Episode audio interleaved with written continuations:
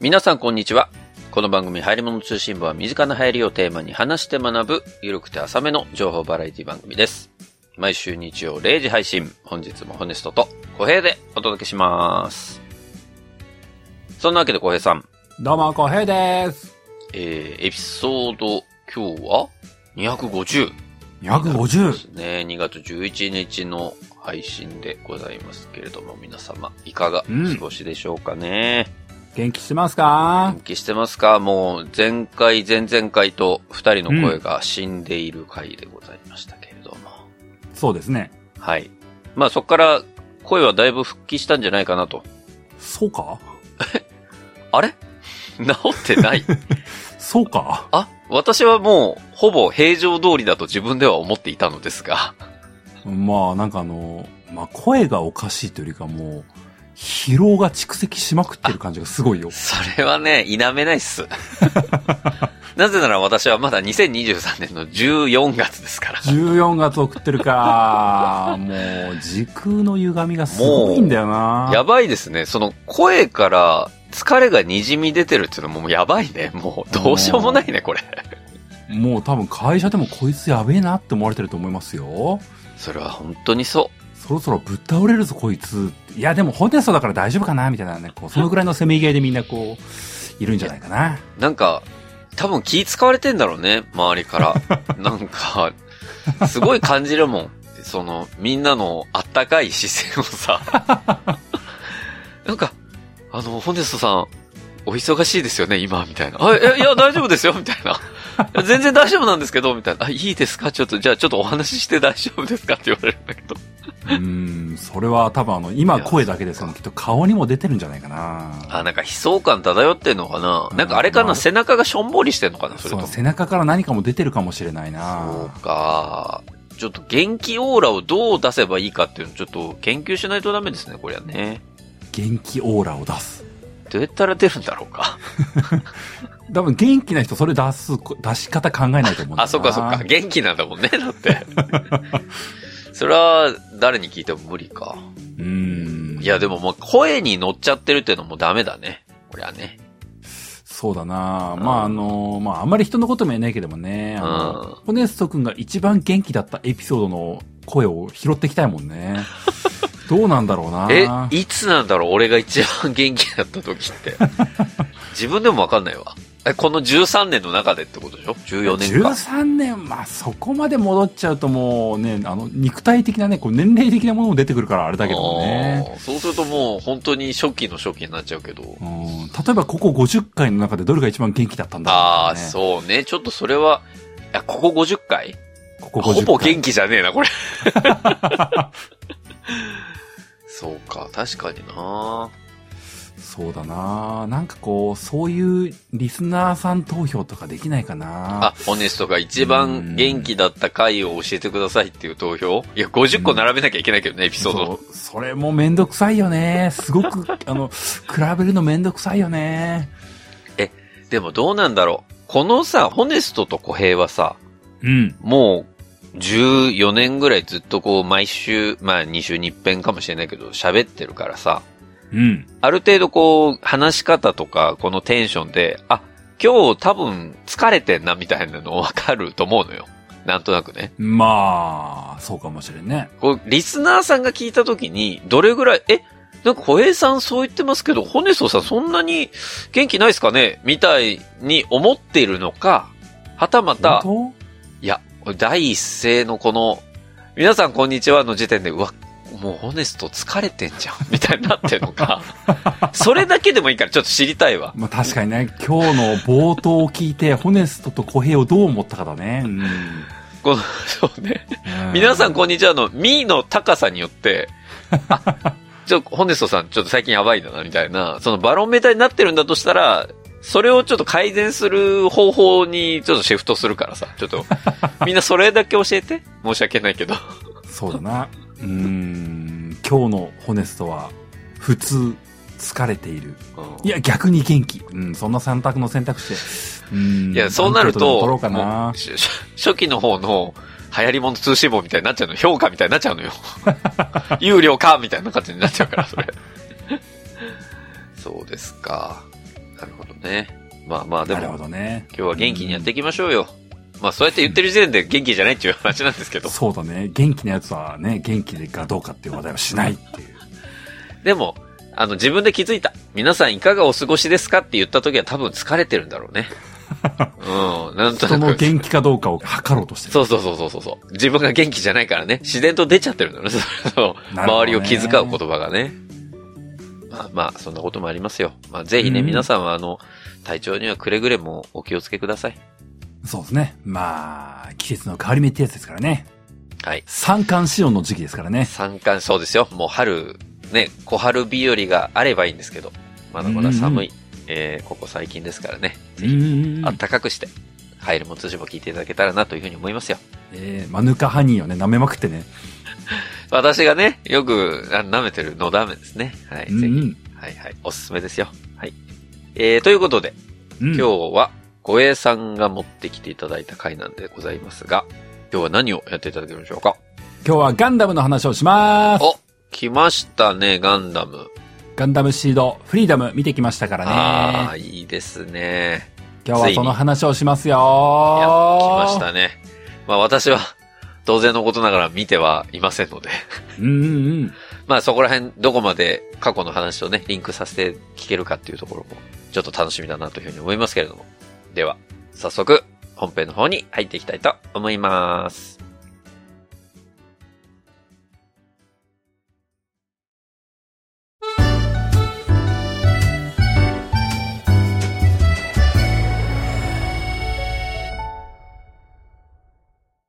今日は、機動戦士ガンダムシードフリーダムの話をします。パチパチパチパチ。しますよついに来ましたか。 120%ネタバレしますからね。あこれはもうネタバレ会ですよ、皆さん。これもあの、見ようかなって思ってる人は、まだこの、速さは聞かない方がいいと思いますし。そういうことですよね。うん見る気ないわっていう方は、こう、容赦なく聞いていただきたい。 容赦なく聞くっていうのもちょっと意味わかんないですけどね。なんとなくでこう流し聞きしていただきたい。そうね。家事のお供にぜひ。気にも止めずにね、なんか小平がああだこうだ言うとるな、骨その声おかしいなって言いながらこう聞いていただきたい。そんなにおかしいかなおかしいな。まあそんなわけでね、今日は映画の話をするわけですけれども、はいはい。骨さんはシードフリーダム。まあ、世間的にはこう、まあネットニュースとかには多少なるレベルでこう、話題にはなってるんですけども、うん。なんか、見聞きしたりしてますかピンポンはい。えっと、西川さんのうん。歌がうん。 2週連続1位だった。おー。それはね、なんか、ツイッターで、あ、てあ X で見ました。おー。あと、なんだろうね、みんなやっぱり、X では、ネタバレをしないようにしているのか、うん。大体みんなオブラートに包んでるじゃないですか。あ、だからあんまり僕のタイムラインに、うん。その、シードフリーダムの内容がどうだったかっていうのはもちろん流れてきてないし、なるほど。うん。そんな状況。ただ、なんか、チラチラホネストさんがよぎりましたみたいな、えね、あの、ご意見は 見、見ましたよ。うんうん。それは申し訳ないなと思って見てたんですけど。チラチラ骨とかね、こう集中できない。なるほどね。うん、そんなところですかね、でも。じゃあまあ、さほどうん情報的なものは、映画公開されてからもさほど情報は得ていないというところですね。そうですね。まあ、最初にちょっとね、対外的な部分のところを話してみますと、うん。まあ、公開から1月26日だったかなそれぐらいが公開日なので、まはいあ、はやつ、今日の配信の日からしても、20日は経ってないかな ?3 週おう間おう ?2 週間 ?3 週間ぐらいの感じだと思うんですけども。結構まだ、公開から、そんなに、序序盤ぐらいってことですよね。うん。うん。で、まあ、数字として出てるものでいくと、あの、公開から10日経過した時点でっていうようなとこで、そうんの、どのくらいの来場者がいたよ、みたいなもの、ネットニュースとかになってたんはいですよ。はいはで、その時点では、えー、10日経過時点で、興行収入が20億円を超えそうだ、みたいな話が出てたんですね。い。20億。なるほで、20億円って言って、ど。うん。よくわかんないじゃないですか。すごいよのくすごくないのよくわかんないそうよねね、と。うん。で、歴代のガンダムの映画、ガンダム作品の映画の中で、はい。歴代1位ね、ガンダムが本当に最初から始まって、2020年、今に至るまでで、歴代の1位、映画の中で1位になるのが、初代ガンダムの映画だったらしいんですけども、へえ。それが、売り上げ23億円なんですって。なんかもうちょっとな感じするけどね。そう、もうちょっとなのよ。あのーなので、こう、ガンダムシードフリーダムが、ガンダム映画の歴代トップに輝くのが秒読み状態っぽいんですよ。それはすごいね。でもそうか。10日の時点でもう20億達成するかもっていう感じだから、そうそう。これ、今、収録して配信してるって時超えてるかもしんないっし。てことですね。うん。ええ。かもしんないし、うん。まあ、映画の公開期間まだもうちょっとは続くと思いますんでね。はいはい。これはまあ間違いなく行くんじゃないかなぐらいの空気感があるんですよね。なんか、幸先いいですね。これもあのーガンダム界隈で言えばすごい大事件ですよ、これ。まあまあ、そうか。あの、映画の史上1位が初代ガンダムだったのに、うん。それをガンダムシードっていう20年前の作品が映画になって、1位をかっさらっていくっていう、あの、すごいことが起きてるんですよ、ね。確かに確かに。あの。喜ばしい大事件が起きておりますって話なんですよ。シード自体がもう20年前なんだもんね。そうよもそもね。そうなのよ。あの、ガンダムの映画の中でアムロを超えるやつがついに出てくるんですよ。そういうことか。あ、なそうるいうこほとどよ。なかなそういうか、そう言われるとちょっと、痺れますね、それは。そら西川さんの歌も売れますわって話ですよ。ああ、なるほどね。なんか、今、完全に玉木奈美が踊ってたけどね、俺の頭の中では。 そうか、そうか。ああ、そうだね。あなので、こう、対外的にもこれはすごいことが起きているっていう空気感があるんですね。あ、なるほど。うん。で、各有小平さん的にはですね、うん。まあ映画見てきまして、はい。あのーまあ、100点満点中で言えば、お。 450点ぐらいかなと思ってますね。その450っていうのは意味あるの ?450。 ないです、ないです。加点あー加点されたさすがですね。さすがですね。450という数字には意味ないです。雰囲気で言って言いたかっただけです。なんか、、ありそうじゃん。シードフリーダム450っていう数字がめっちゃ出てくるみたいな。ないです。あの、 ないですファイズの話だから555ですとかいう、そういうのない です。450完全に雰囲気で言いました。雰囲気で450ってすごい。え、じゃあもう、チャーハン食べに行ったら、うん。もう、うわ、めっちゃチャーハンみたいなことね。あ、いいね。もう、チャー、食べ物の例えできたらね、あチャーハン頼みに行ったら、あの、あれチャーハンだけじゃなくて、ピラフもある、唐揚げもある、フライドポテトもある、コロッケもある、みたいな感じだったっていう。ああ、すごいって。すなりますねごいんだ。まあだから、4.5倍だもんね。だって100点満点で言ったらね。まあ、何度も言いますけど、数字自体に意味がなくて、こう、100点を大幅に超えてるよっていう雰囲気だけ伝えたかったっていうとこいろですやね、。すごいな。そうか。よかったね。でも、それを聞けただけでもよかったわ。その、ええチャーハン頼んで、ちゃんとチャーハン出てきたっていういうのが、喜ばしいことなんですよ。そうですね。あやつ喜ばし的いにこはとでねす。喜ばしいことで、チャーハン出てきましたよ。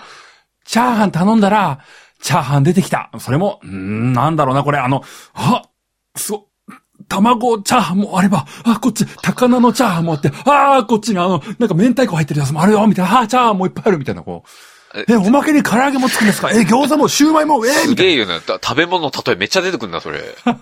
でも、なんか、チャーハンのそれぞれの種類全部食べて全部うまいってことだもんね。そうですね。あそうえーでえ、すか。フライドポテトもつくんですかえー、コロッケも、えー、唐揚げも、みたいなことになるね。よくそう聞くとなんか、鈴村さんは救われたのかなと思うよ。いや、でも今回はね、こう、あの、代弁することはできないんだけども、鈴村さんも嬉しかったと思いますね。あ、そうですか。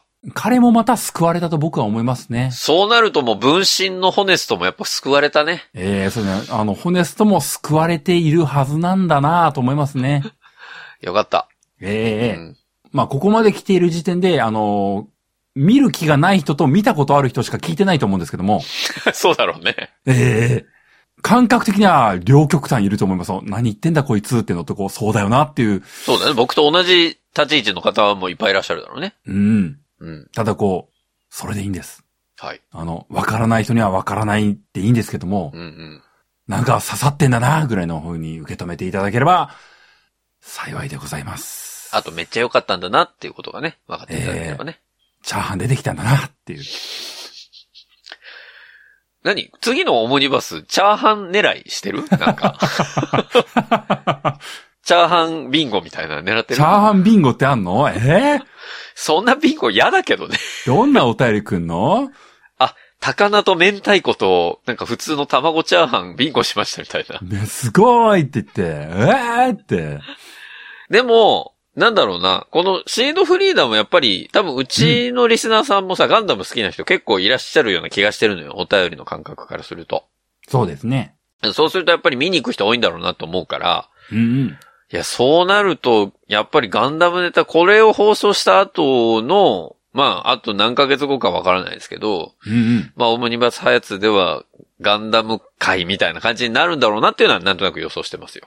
まあ、うちには新アスカもどきがいますからね。もどきって言うな、お い。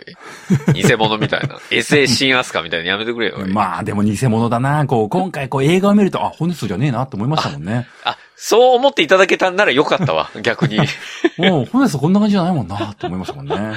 や、なんかそこだけ知りたいわ。お俺の部分だけカットしてそ。れこそあの、今日のオープニングのホネソ君のあの、お疲れ感ね。あ の、今回の新アスカはそうではなかったね。あそう。うん。あ、もうそこでもう分岐されてるんだ。じゃあオープニングから違うね。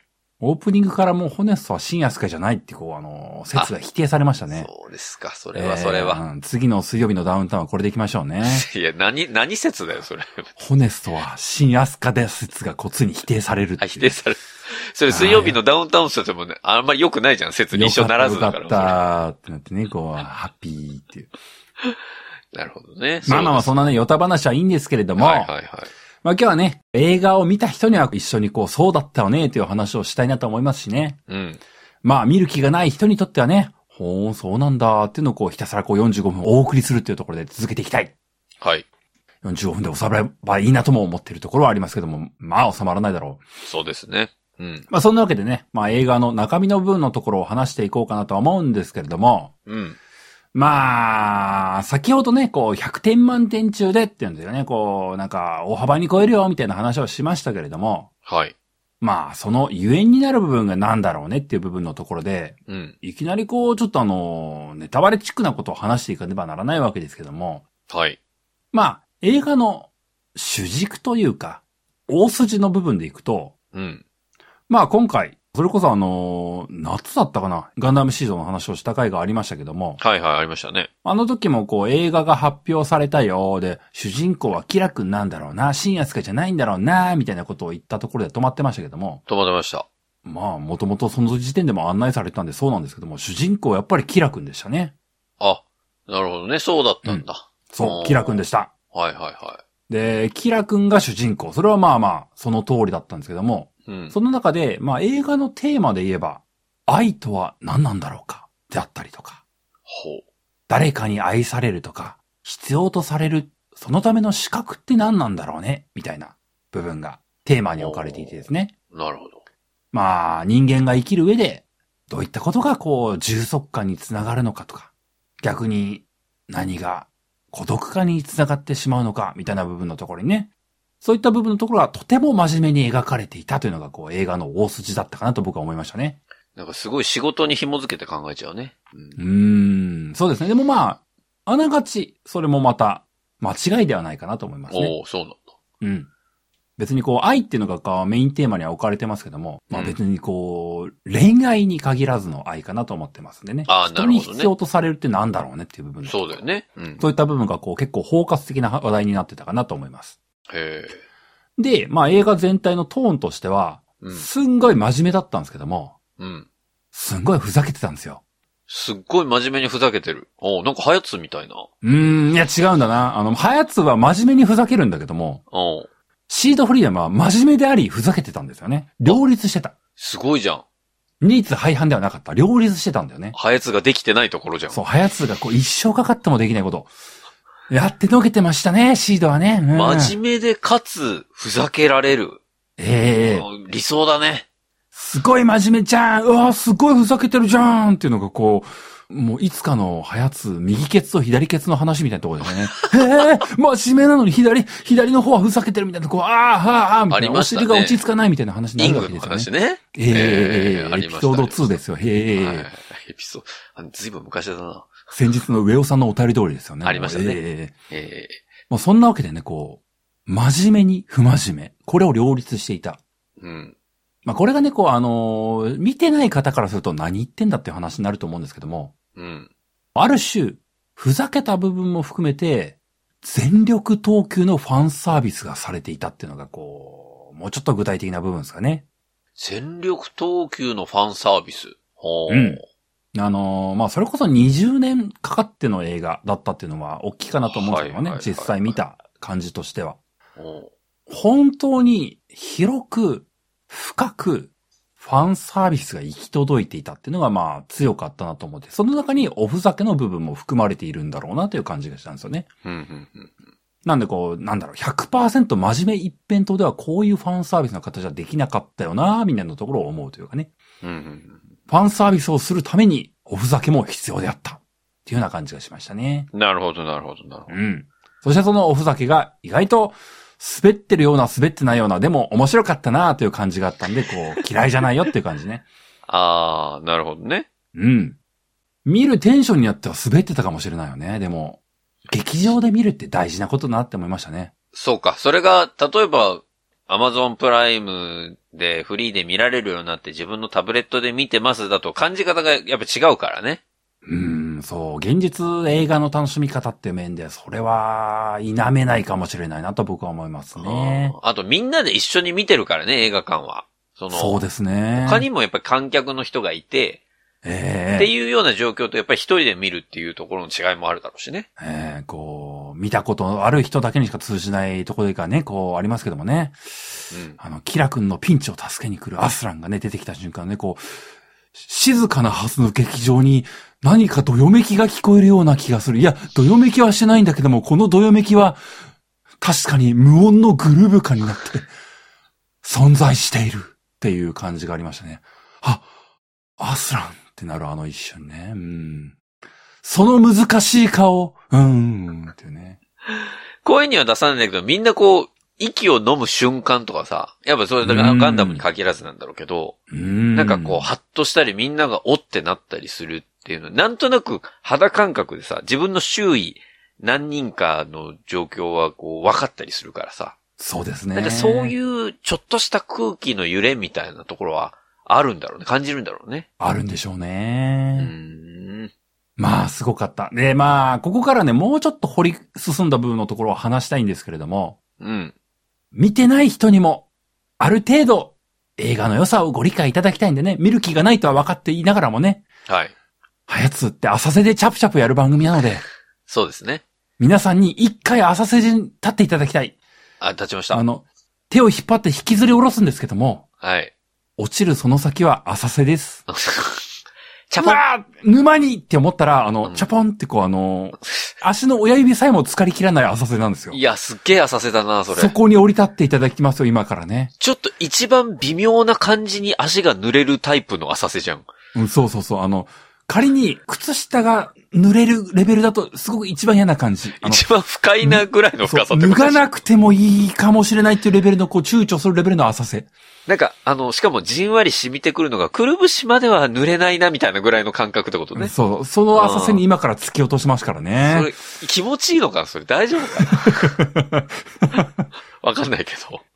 ええええまあ、そんなわけでね、こう、映画の、ちょっとあの、概略的な部分を話そうかなと思うわけですけれども、はい。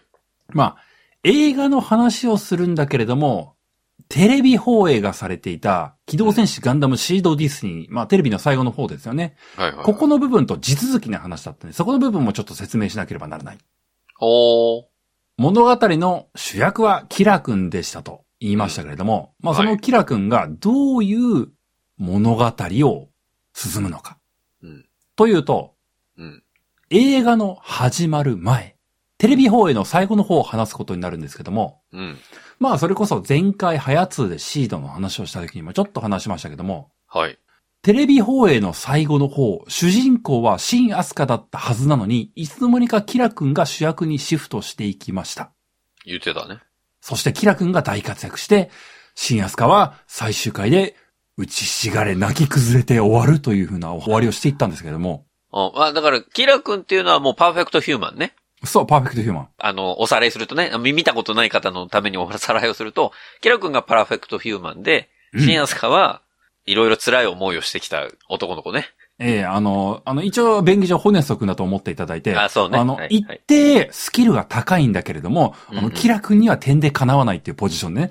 なんか 悲しくなってくるな、その説明改めて聞くとね。それをホネストだと言われると、まあまあわかりますけど。波のね、平均点、世の中の平均点で見ると、あの、ホネストはすごい高い位置にいるんだけども、あの、キラ君が、こう、主人公にいるから、こう、全然霞むっていうポジションにいるっていうのが、こう、テレビ版の最後のことだったんですよ。そう、なんか、打ちひしがあるよね、それはね。うん。そうそう、あの、すごい活躍する未来を期待していたのに、ホネスト泣き崩れて終わるっていう。それはそうだよ。よ。だって、そのシリーズの主人公だと思ってたの に。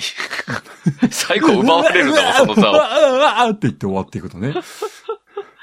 なるほど、なるほど。それが最後だったわけね。そう、それがこ、はいうはいテレビ放映の最後だったんですようん、う。ん、うん。でもその、テレビ放映の最後はそういう、あの、二人の主人公の光と闇だったわけですけども、はい、はい、はい。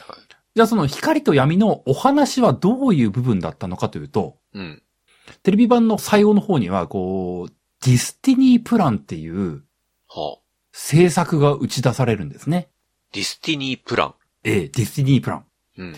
これが何なのかというと、まあ、ガンダムシードの世界において、前回も話しましたけども、うん。ナチュラルとコーディネーターっていう、まはあ、はあはあ、あ、人種じゃないけれどもね、まあ人種みたいなものがあって、はい、はい、はい。その人種間戦争みたいなものがずっと続いてますと。だからなんかこう、それ用に適用された人間なのか、それとももう、今の生身の人間なのかみたいなその違いってことね。そうそう。まあ、遺伝子がいじられた側といじられてない側っていうのがあるんですよはいねはいはい。はいいるんですと。はい。で、いじられた側はこう、掃除でスキルが高い。病気になりにくいとかね。はいはいまはあ、い。いいことがいっぱいあるよね。だからこそ、いがみ合ってしまうっていうところがありますと。うん。で、そのディスティニープランっていうものは、そのん二つのナチュラルとコーディネーターっていう人種が、ずーっと争いをやめられず、うんお互いいがみ合い殺し合ってきましたよねと。うん。その根本の原因って何なのかという部分のところを紐解くのがディスニープラン。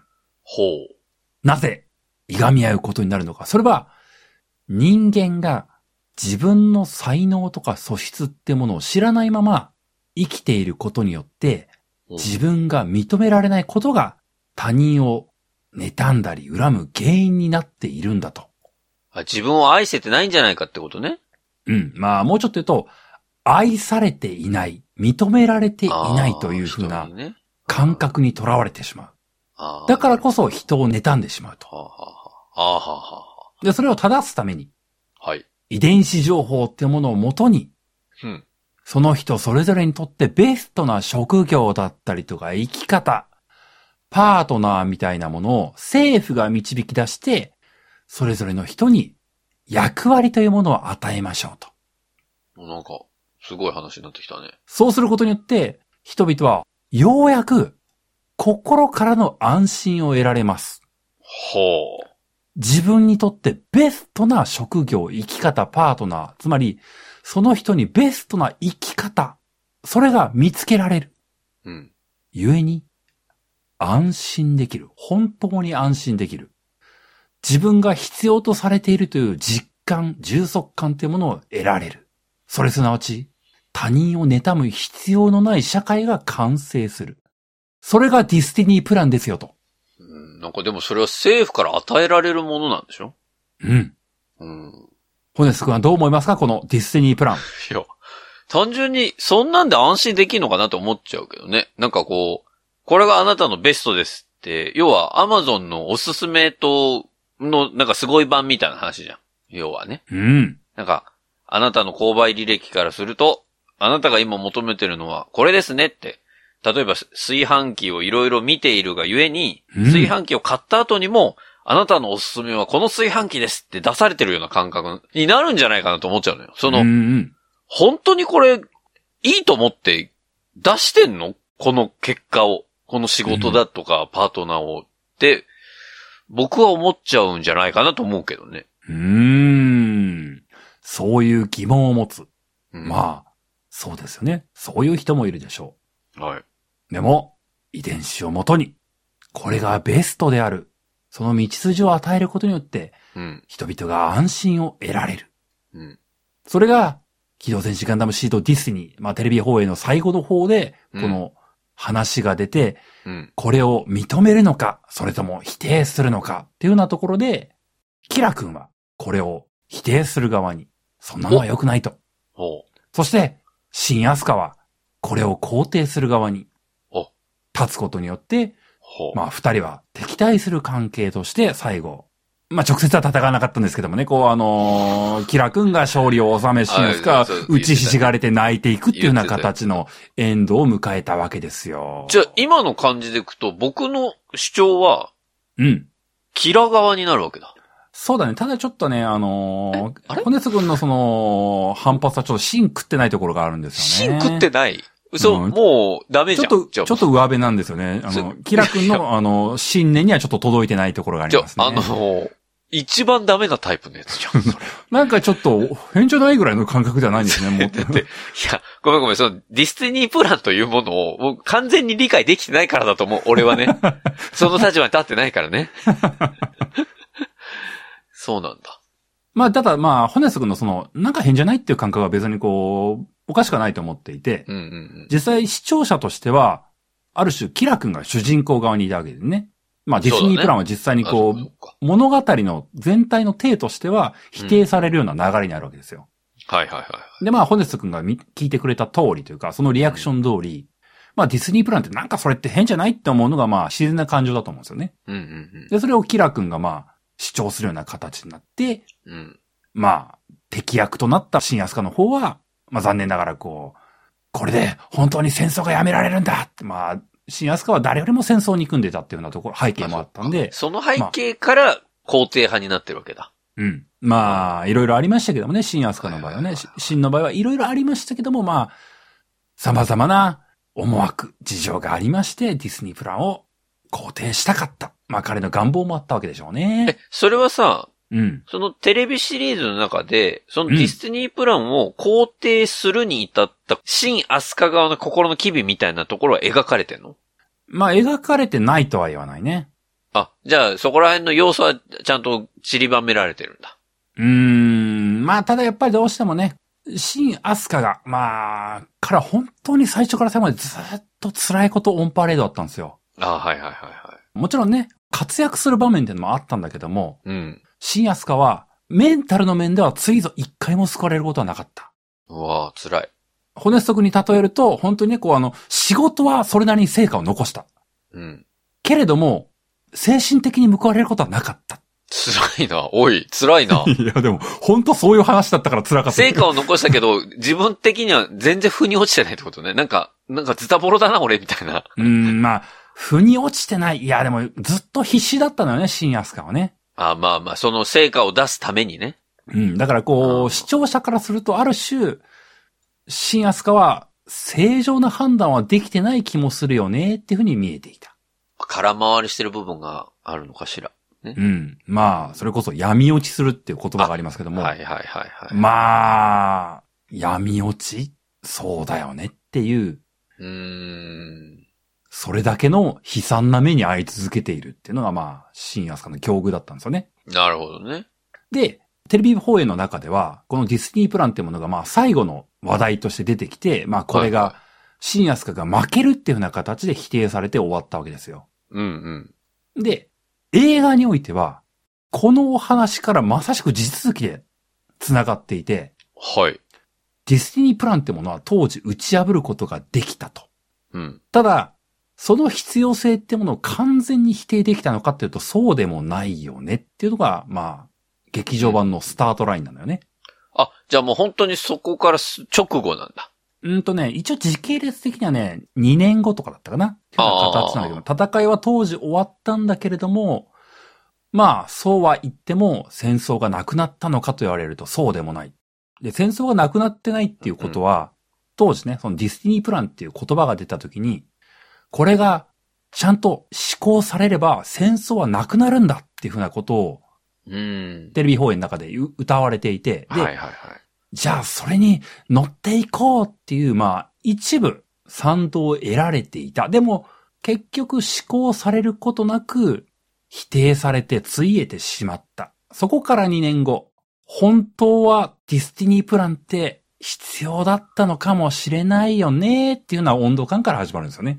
なんか、そういう意味ではそういう、まあ、今のね、リアルの社会の何か制度みたいなところも、うん。まあ似たようなところがあるからね、その、施策として、それうがんうまく施行されなかった時に、結局それをする支持層は、うん。そうは言ってももう一回それが実現するために頑張るみたいなっていうような動きがあるってことだよね。そうそうれはそうねそうそう。うんなのでこう、ある意味テレビ放映の直後でもないんだけども、やはりお話的には続きになっていて、あほうの、ほ別にこう、ブツッと切れてるわけではなく、うなるほどね。まあ映画を見る中で、おうこっからやるのねっていう風な感覚があったりというかね、テレビのまんま続きじゃないですかっていうので、非常に飲み込みやすいスタートラインであったと。なるほど。で、これのまたね、お話としてもいいなと思ったところが、映画自体のテーマだっていうふうなところに言いましたけども、愛とは何なのかみたいな部分だったりとか、はい。他人に必要とされるっていうのって、どういうことなんだろうかうん。っていう部分のところがテーマになるにはあたっては、ディズニープランってまさしくなんですよね。うーん。ディズニープラン自体は自分の遺伝子情報をもとにベストな職業、生き方っていうものが見つかれば、人に必要とされるっていう安心感が得られますよと。まあそうか。そうだね。うんだって、自分にベストなことをできるんだもん。そういう生き方が悩まずに手に入るんだもん。そうかそうか。それがない今は、ひょっとしたら僕はもっと自分に向いている、例えば仕事があるかもしれないとか、うん。生き方があるかもしれないってことを、どこか疑ってしまう、くすぶってしまうっていうのがありますよねと。はあ、はあはあはあ、誰にだってありますよね。で、それこそ、この機動戦士ガンダムシードにおいて、キラ君っていう存在は、うん。本当にもう、物語の中で最も優れた人間というぐらいに才能あふれる人間なんですよ。スキルが群を抜いている。はいはいはい。優れた才能を持つ人間だからこそ、キラ君がディズニープランを否定しても、そうは言ってもキラ君ってできるやつだから、つら誰かに必要とされないわけじゃないでしょっていうのがこああ、周りからするとね。う、うん。は必要とされない人間の苦しみなんてわかんないじゃんっていうふうなあ。見え方をするわけじゃないですはははか。はああ、なるほどなるほキラ君はすごいんだもん。ど。その中で映画としては、まあ、キラ君にはね、あの、恋人のラクスって女の子がいるんですけども、うん。はいはそのラクスと、まあ、うまくやっていたわけなんだけれども、い。うん。映画の中で、その、テレビの中ではスーパーコーディネーターって呼ばれてたかな。はあ、はまあ、とにかく、あの、すごいスキルを持っているキラ君。そのキラ君よりも、優れた人間が現れたらどうなっちゃうのか。あ、おーそして、恋人のラクスって女の子がいますけども、うんそ、の女の子の前に、キラ君よりも優れた才能であったり、能力であったり、素質を持っている。そして、遺伝子情報的に、キラ君よりも恋人としてぴったりっていう存在が現れたらどうなっちゃうのっていうのがはあ、繰り広げられるんですね。はいはいはいはい。機動戦士ガンダムシードの世界観において、初めてキラ君を完全に超える存在が現れて、じゃあ今まで完全無欠だったキラ君にとって、キラ君の存在理由って何なんだいっていうようなことを問われるような試練が描かれるんですよ。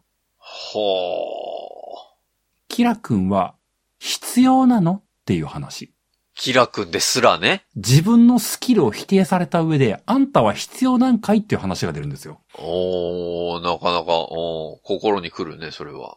自分が好きだった。そして、好かれていたはずの恋人にとって、自分よりもぴったりな人間が現れたら、キラ君はどうなってしまうんだいと。うん。そしてまあ実際にね、お話の中では、まあキラ君はまあ敵の策略にはまってしまいましてね、こう、恋人の女の子に裏切られてしまって、は悩み、落ち込み、もうげんにょりのぐんにょりですよ。あ。あのキラ君が。そう、あのキラ君がげんにょりのぐんにょりですよ、もあう。ら、べっこそう。べこ。うん、べっこべこのぼっこぼこよ。大変じゃん。まあまあまあまあ、一応、コーディネーターであるからね。コーディネーターとしてのプライドもあるだろうし。うん。まあ今まで自分は常にトップでやってきたわけですから。ええそこからの崩れよったらないんでしょうね、きっあと。そう、崩れよったらないですよ。おーただまあそのげんよりのぐんよりってものがあって、まあ映画的にはね、その後こう、ある種本当に王道展開ですけども、うん。これまでずっと近くにいてくれた仲間たちに支えられて、は改めて、まあ自分が恋人のことをどう思っているのかであったりとか、どう思われていたのかっていうことを考え直すと。あ。なるほどね。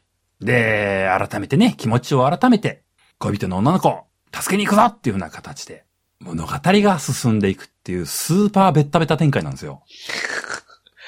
でもまあそういうの好きだからね。うんで、も、ある種ね、機動戦士ガンダムシードという世界観の中で、うん。ベッタベタって言いましたけども、うん。そのベッタベタを求めていたはずなのに、描かれなかったのが、テレビ放映の最後なんですよ。そうか、そうか。なので、このベッタベタが見たかったんですよね。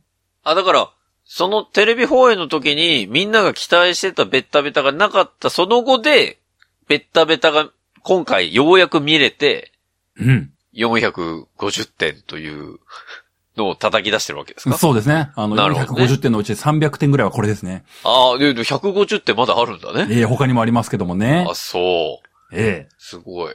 ちょっとね、あの、言い過ぎ、誇張しすぎかなっていうのはあるかもしれないんですけども、うん。テレビ放映で描かれた結末。まあ、これの続きとして描かれて、あるある意味、あの、本当のテレビ版の最終回がようやく見れたみたいな感じがするんですよね。なんかエヴァみたいな話になってきたな。うんまあ、そこはちょっとあの、またラーメン論争の 話、ラーメンチャーハン論争の話になるから、ちょっまと、あ、なるからあね。の、スルーしますけどもね。あのそうそうですね。はいええまあでもこう、ある意味テレビ版の後半の方は、キラ君って本当にこう成人化してしまったというか、うんうんキラ君が悩むっていう部分場面をほぼ見れなかったんですよ。うん。まあ、悩んでいたのかもしれないけれども、テレビ版を見ている中でリアルタイムではそうは思えなかったっていうのがまあ、僕個人としては正直そうだったと。なるほどね。うん。まあ、それこそね、キラ君が物語上本当に一番優れた才能を持った人間だったからこそなのかもしれない。まあ、そういう立ち位置にしなければならないというか物語上ね。うん。っていうのはあって、そこを見せちゃうと完全無欠みたいな感じじゃなくなっちゃうもんね。だって、悩み始めちゃったらね。うーん。まあね、その、悩むっていう部分のところが、まあ、新扱に委ねられていたのかもしれないけれども、うんまあ悩むというよりかはもう闇落ちというふうに見えてしまったというのがちょっとあの、辛かった部分だったんですけどもね。うんまあただ映画としてはね、そのキラ君が悩んで、仲間たちに支えられて、思いを新たに、前に一歩進むっていうね。うん。これぞっていう感じのベタベタ展開を見せられて、はあ、これが見たかったんだなっていう気持ちになるっていうのが、本当に映画として良かったなって思った部分なんですよね。あ、でも今の感じで聞いてると、やっぱりシードフリーダムはキラ君の映画なんだなというふうに思うけれども。うん。一方で、新アスカは、今のところ、ほぼ出てきてないですけど。そうなりますよね。誰もが気になる新安か。う一体ホネストはどうなってるんじゃいという部分ですよね。そうよ。す救われるのかいっていう話ですよ。ええまあ、主軸は本当キラ君でした。それは、それで僕もいいと思うんです。まあ、うんうんうん。一方で新安川はどうなってるか。そして、まあ、僕がいいと思うんですっていうふうなことを言いましたけれども、うん。多分僕だけではないんですよね。新安川はどうなるんじゃいっていうことを、多分皆さん十数年ずっと思ってきたと思うんですよ。もやもやとね。まあ、それこそあの、こう、前回ハヤツの中で話した時に、あれ、新安川、ガンダムに乗れんかもしれんみたいなことを思いましたけども言ね。言ってたね。あいつ、20年前からも一歩も進んでねえかもしれんっていう、ネットの下馬評が出てるみたいなことを言いましたけども。はいはいはい。まあ、あの、模型がない問題とかもありましたからね。ええガンプラ問題がね。ええプラモで新アスカ乗るガンダム内説っていうところがね、あり ました。ありました、ありました。よね。はいはいい。や、おかしいなってなりましたよ。うん。そんな新アスカは一体どうだったんでしょうかという部分のところになりますと、はい。まあ、キラ君が主人公のお話で、うん。それは良かったんだけども、うん。それで全てが満たされるわけでもないんですね。まあまあ、そうでしょうね。新アスカ含め。うんまあ他のキャラクターもいっぱいいるんですけども、はい。実際新アスカは、もう一人の主人公だったわけですよね。まあ、もともとね。うん。彼がね、どうにかこうにか救われてほしいと、見る前から思っていたわけですよ。だって、最後は泣き崩れて終わってるわけだから、今の。ええ泣き崩れて終わっていました。うん。まあ、正直こう、当時ね、当時僕は大学生だったんですけども、はい。こ、これで終わりか。ってなりましたもんね。あれ確か日曜の夕方放映だったんですけども、日曜の夕方にこう、なんか、ポカーンってなりましたもんね。マジか。それはもう、いたたまれないわね、新之助はえね。えもうその日はバイトに行く気分になりませんでしたねいや。悲しいな、それも。行きましたけどもさ。あうあ、んよかったよかった。うん、行きましたけども、おーって、おーってなりましたよね。そうか。まあ、そんな新安川がどうなってしまっったのかという部分のところも、これもやっぱりこう、盛大なネタバレをしなければならない。そうですね。彼は、救われていました。よかった。ただこう、少しこう、説明が難しいんですよね。この救われ具合っていう部分のところがね。あどう救われたかって重要ですからね、確かにう。ーん、で、シンアスカは救われていたと思います。で、思います。あ僕の体感で言えば、うん。シンアスカが元気であるという、まあ、彼が元気な姿を見て、僕が救われたっていうのが正しいかなと思うんですよね。ほー。本当に説明が難しいところではあるんですけども、おうシンアスカが登場して、割と序盤のところで、はうまいことは説明できないんですけども、あ。うん。シンアスカが元気に生きてる、元気に笑ってるっていう部分のところを見て、うん。僕の何かが救済されましたね。何かが本当に成仏した。はーって。まあまあ、確かにテレビシリーズではその泣き崩れで終わってるところから、まあ2年という歳月が流れ、うん。でも結局、その、2年経っていろいろ、まあ、ね、心の中の整理もあったのかもしれないけれども、うん。その2年経った今、まあ、とりあえずは笑えている状況ですよっていうのが見えたってことだね、序盤にね。うーん。そうね。まあそうだね。まあもうちょっと踏み込んだところを話しますと、はあ、はシンアスカ。決してこう、存在な扱いは受けることなく、まあ最初から最後までこう、主戦級で登場するんですよ。映画の中でもねあ、。ほうほうほう。うん。で、今回、もう冒頭から入りからもうすでに、キラ君と敵対するという時間は一切なく、ほう。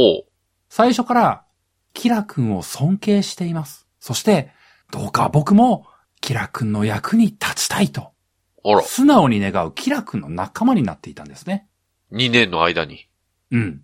で、まあ、あのーテレビ版の終わり方と、そのね、うん劇場版の始まり方っていう部分で少しギャップがあるような気もするんですけども、うん、まあなんかね、こう、映画見終わった後に、まあいろいろ調べた中で知ったんですけども、うん、うん。まあどうやら、まあテレビ版が放映された後に僕が知らなかっただけで追加映像とかってのが作られていて、はあ、はあ。まあ、ちょっと和解するっていう部分は掘り下げられてたらしいんですよね。あ、もうそういう作品があるんだ。うん。はあ。まあ、ちょっと追加映像みたいなのがこうできてたらしいんですよ。はいはいはい。うん。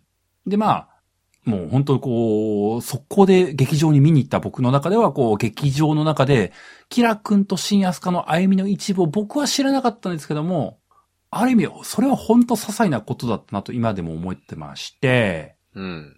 冒頭からすでに、新安カはキラ君を尊敬しております。どうか自分も役に立ちたいですと、そう思っているということが、まあ、わかりやすく描かれるんですよ。うん、うん。もう全然ね、こうネガティブな気持ちがないような風に見えると。新アスカの中には。ああ、もうクリアになってますって感じなんだね。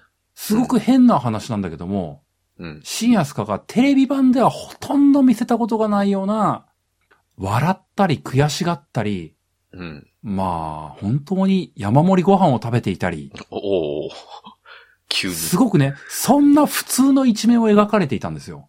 ああ、なるほどね。元気な少年だったんです。普通のね。元気で素直な少年。おーいいじゃん。この描かれ方をしただけで僕は救われたんですね。まあ、確かにそれを聞いちゃうとホネストではないわね。そうなのよ。ここでこう、完全にホネストとシンアスカが分離して、おーあの、ホネストもその場でこう消え去っていった。だから綺麗なホネストが出来上がってるね、そこには。まあ、それこそね、こう、ハヤツをお聞きの方でこう、シンアスカを見るとどうしてもホネストがちらついちゃうんですよねって言ってる人いましたけども、はい、いました。劇場で僕はこう、シンアスカがくったくなく笑っているという瞬間を見た瞬間にホネストが完全に消えていきましたね。はぁ、シンアスカいや、俺成仏しとるやんけ、それ。 うん、ホネストは完全に死んだあの日。あの瞬間死んだね、ホネストは。俺は新アスカでもなくなったのか。 ええじゃあ何俺新アスカの闇落ちした部分ってことあそうそうそう、のあの、完全に闇の部分。誰が闇の部分や、新アスカの。そのおい闇の部分はテレビ版の中に置いてこれたんですよ。ああ、なるほどね。映劇画場版版にに引っは張。ることはなかった。そうか、じゃあ、えいや、劇場版、ホネスト出てないってことだ、じゃあ。出てない。出てないね。完全に出てない。あだって、それはそれで辛い。皆さんね、こう、あの、劇場版見た人ならきっと分かってもらえると思うんですけども、うんホネストはあんなくったくなく笑うことはない。いや、あるわ、それ。くったくなく笑う時だってあるよ、俺だって。なんでないこと前提に話すんです あんな笑顔で楽しそうにご飯食べることない。俺、え、この、今後の、この人生の中で、もうその時訪れないの 俺。つら僕もキラさんの役に立ちたいんだっていう風な素直な気持ちになることは本日にはないあ、でもないかもしんない。マジで。あの、仕事のできる先輩がいてね、できる先輩の役に立ちたいっていう風なことを思う本日はいない。ああ、まあまあ、そう言われるとそうかもしれないな。ない。なんでこう、新アスカとホネスが完全に分離して、闇落ち部分としてホネストがそげ落ちていった。その成仏が劇場版にはあった。なるほどね。うん。うーん。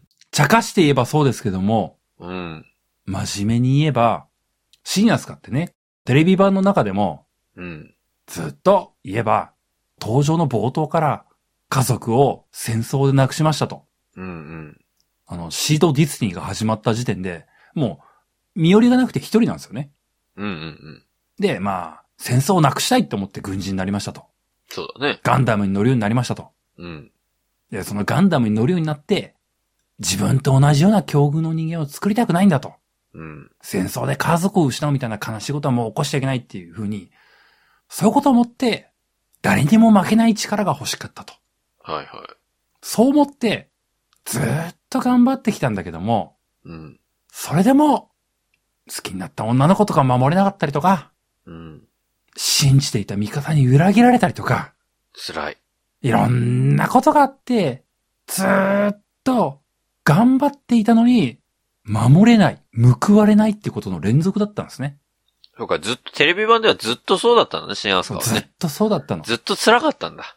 ずっと辛かった。で、そして、よくよく考えればなんですけども、新アスカって、あれ、劇中で16歳、17歳とかの少年なんですよね。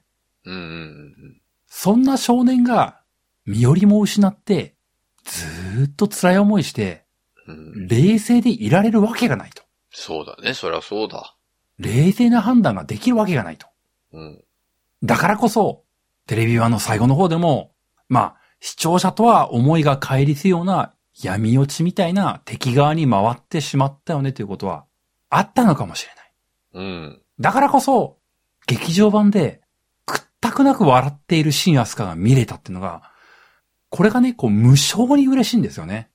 そうか。まあまあ、彼自身も成長したのかもしれないしね、2年の間に。うん、そうですね。闇落ちが解けたようなシンアスカが描かれていたっていうのが、こう、無償に嬉しいんだね。そうですか。なるほどね。うん。ホネストじゃないっていうのがね。まあ、確かに、やっぱりね、テレビ版の方ではシン・アスカが最初の方は主人公として描かれてたわけで、そっちにね、感情移入してる人も多かっただろうから、うん。そこでこう、最後こう報われないまま終わったのを、この20年がずっともやもやしてるからすると、ようやくこう、その気持ちが報われたというか、ある意味うね。ーん、そうなんねか。そんな感じは受けるんでしょうね。う。言うんとね。うん。まあ、その他で言うと、シンアスカ、まあ、やはりね、こう、前作主人公だからこそ、まあ、仮初めの主人公であったからこそっていう部分のところで、シンアスカに注目をしてしまうっていうのはまあありましたけども、うん。映画自体の良さとしては、まあ、今日、キラ君の話とシンアスカの話しかできてないんだけども、はいはい。その、キラ君はもう王道ベタベタに主人公が主人公らしく輝くっていうようなことをできたんですね。うんうんうん。悩んで、気持ちを新たに一歩踏み出すってもう本当に王道なことができた。はい。で、まあ、そして前作救われなかった新安カがちゃんと救われていたっていうのが描かれた。うんうんここはもう日本柱ですごくいいことだったのは思いましたけども、はい。それ以外の部分でも、割とオールスターレベルで相当量のキャラクターが出たんですよ。えもちろんね、登場時間が短いっていうのはもちろんそういうキャラクターもいますけれども、えうん。重要なキャラクターはもちろん全部主戦級で出ましたし、うん。まあそれこそあの、テレビ版の一作目、二作目の中でもう結構影薄めのサブのサブみたいなキャラクターもうん。ちゃんといたんですよ。へえ、すごい。あのー意外とずーっとそういうおまけ的な描き方をしてくれてたんで、あいつもいるんじゃないかなってことを思いながらちゃんと出してくれてたっていうのが結構あったんですよね。うんうん。で、なんならね、テレビ版からずっと生きてる、劇中で生きてるよってやつは生きてる姿が出ましたし、うん。テレビ版で死んでしまったキラ君の友達、亡くなってしまっていた友達まあ、気楽じゃなくてね、アスランっていうね、まあ、もう一人のこう主役級の子がいるんですけども、うんうんその、アスラン君の友達だった、もう亡くなっちゃった彼、みたいなのもう、しっかり描かれてるし、なんなら、キャラクターとしては死んでるんだけども、そのキャラクターのことを忘れてないよっていう、まあ、キラ君は忘れてないよであったりとか、アスランは忘れてないよっていうような描き方をしてくれていた。まあ、シンやすかもそうだね。シンが守れなかった子とかも、ちゃんと出番があるというか、なるほど、なるほど、忘れてないんだよねっていうような形のあー描き方をしてくれてたんで、いわゆる同窓会的なファンサービスがあったんですよね。はいはいはい。もう、フル動員みたいなことね。そうそうそうそうんう。まあ、実際ね、20年経ちますからっていうような目線でいくと、見てる中で、まあ、2時間ぐらいの映画だったんですけども、うん。その中で、あんなやついたな、こんなやついたなっていうのがこう、しっかり描かれてるというか。うん。で、そのあんなやつとかこんなやつが出てくるからこそ、劇中の中で、そう、あんなやつ、こんなやつがいたから、キラ君は今こうなってんだよなとか、新アスカはこういう風になってんだよなっていう、ある意味での脳内補正の薪をくべてもらってるんですよね。なるほどね。そうそうっていうのを入れてくれてるというかね。はで、こういうことをして、あの、本当にこう映画を見て思ったことというか、僕映画を見た後に、あ。うん。まあ、ハヤツで話そうって思ったのもあったんですけども、はいはい。映画見た後に結構ね、いろいろ思い返すことというか、うん、映画見て、ああ、楽しかったでは終わらなかったなというのが良かったとこだなと思っていて、はまあそれが何だろうなっていう部分のところを言うと、あ。うん不思議なもんですけども、うん。うん。前回ハヤツでシードの話をした時、はいはいはいはテレビ版は、もやっとする部分がありながら終わりましたと。い。うん。で、20年近くの時間が経ったんで、うん。まあ。あ、終わって、それをまあ、ある種心の引き出しにね、こう、あの、封をして、機動戦士ガンダムシードおしまいっていうような、もう、ラベル貼って閉じてたんですよ。引き出しをね。うん、うんそう。で、これをもう今回改めてガラガラって開けることになったんですけども、はいはいはい。当時、もやっとしたものがあったんです。うん、なので、ガンダムシードって、嫌いじゃない。どちらかというと好きなんだけども、うんうんうん。絶賛するかっていうとそうでもないよなってずっと思ってたんですけども、はあはあは映画を見終わった今、あ。うん。テレビ版が好きになってる自分がいるんですよね。あ、すごいね、それは。思い出掘り返して、ああだった、こうだった、そうそう。で、今回、キラ君がこうやって悩んだ、シンアスカはこうやって救われた、まあ、他のキャラクター、アスランとかもこう、あの、ちょっと、ちょっとエッチなシーンとかあって、あ、アスランすごい、こんなことしちゃうんだね、とかあったんですけども、はあはあはあ。あのーそういうキャラクターの掘り下げってのがされて、うん。あ、キラ君もこういうことに悩むんだね、とか、あんなに悩んでいたシンアスカが今こうやってくったくなく笑うんだね。アスランって真面目なやつだと思ってたけど、こんなエッチなこと考えるんだ、みたいなことを思うような、そこの描きによって、テレビ版の彼らを、なんか見返してるというか、あの、うん。彼らの人物を再評価してる自分がいるんですよね。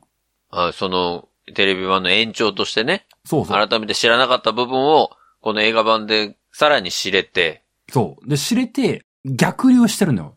シードの頃、シードディスニーの頃の彼らを再評価してる自分がいるのよね。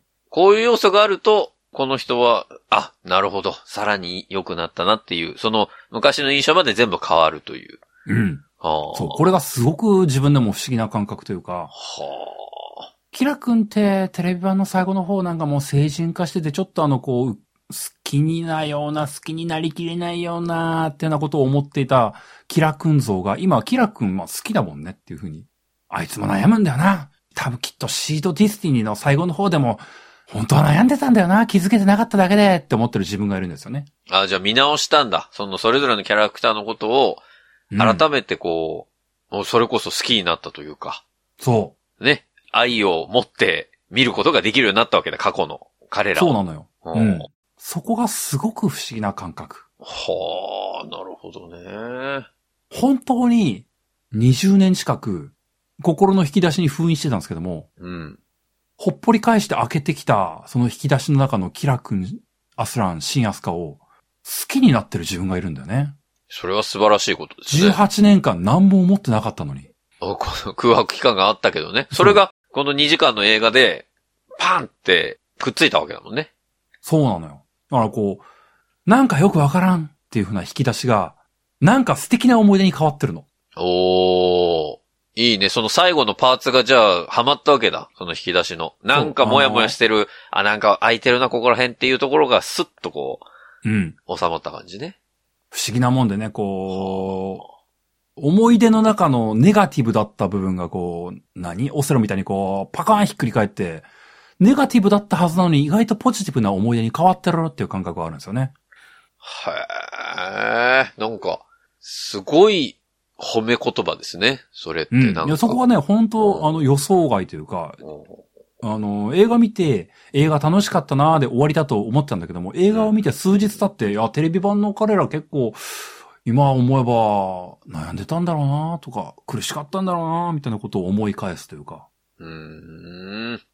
そう。映画の出来が良かったってのがもちろんなんですけども、うん。映画を見たことによってテレビ版を全肯定しようとしてる自分がいるんですよね。すごいね。だから、もう、そのシードという作品、まあ、いろいろ、まあ、シードディスティニーとかフリーダムとか、まあ、今回のね、映画全部ありますけど、それを全部ひっくるめてシードなんだよね、多分ね。そうだっね。ていう、あの、作り方を20年経った今、ようやく完結ですっていう、う形にしてるってことだよね。ですねー。ああ、すごいですね、これは。すごいことが起きました。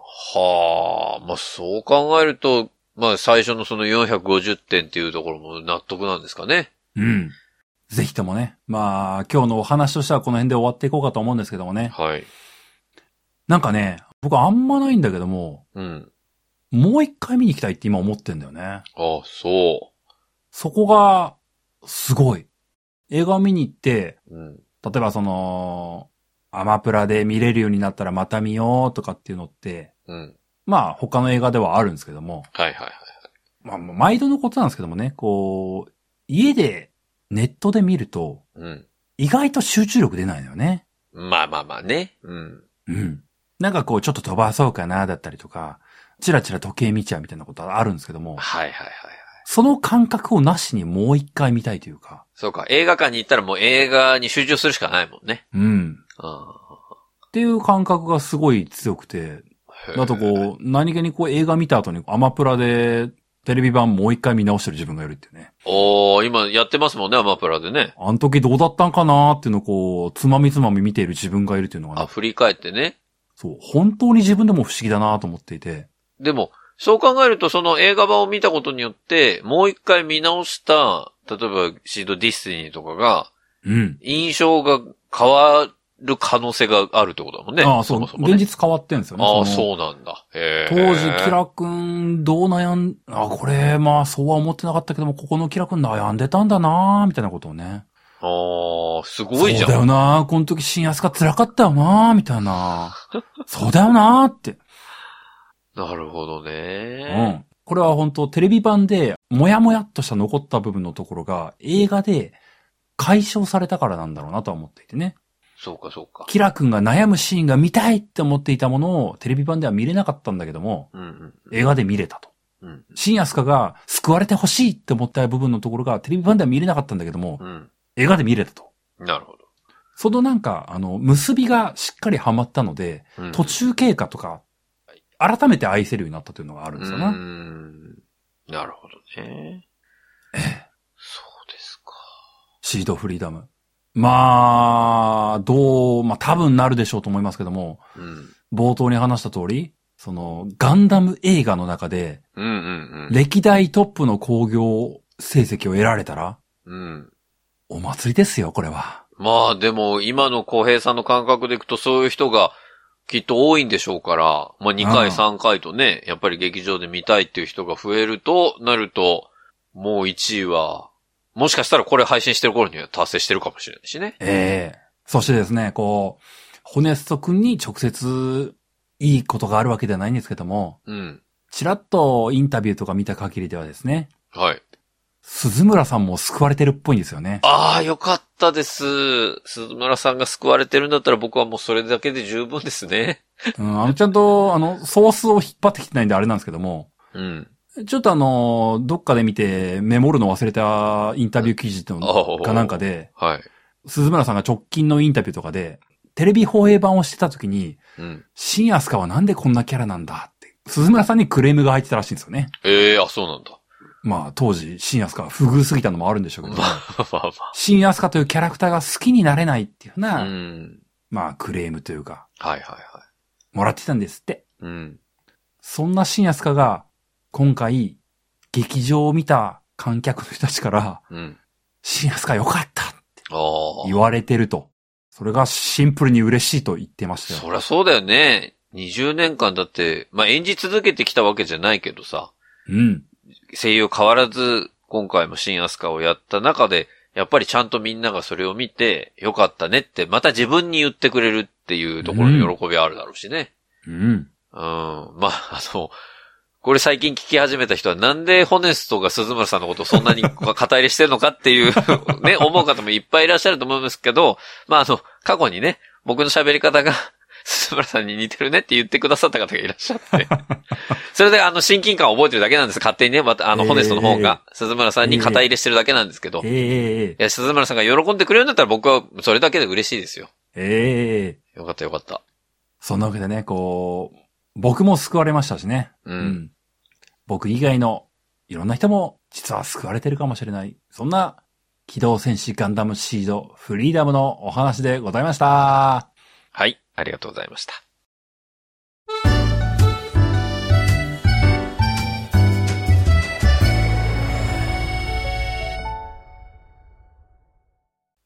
流行り物通信簿は、パーソナリティ2人が考える面白みを優先した番組作りを行っております。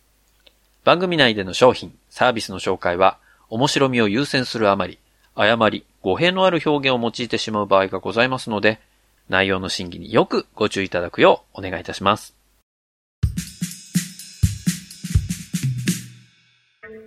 はい、エンディングです。うん。ねえ、シードフリーダムですか。